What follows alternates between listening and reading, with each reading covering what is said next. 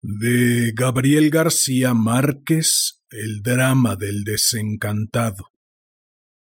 El drama del desencantado que se arrojó a la calle desde el décimo piso y a medida que caía iba viendo a través de las ventanas la intimidad de sus vecinos, las pequeñas tragedias domésticas, los amores furtivos, los breves instantes de felicidad cuyas noticias no habían llegado nunca hasta la escalera común, de modo que en el instante de reventarse contra el pavimento de la calle había cambiado por completo su concepción del mundo y había llegado a la conclusión de que aquella vida que abandonaba para siempre por la puerta falsa valía la pena de ser vivida.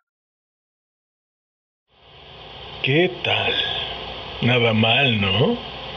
¿Qué dices? ¿Te espero el próximo jueves para otro rapidín?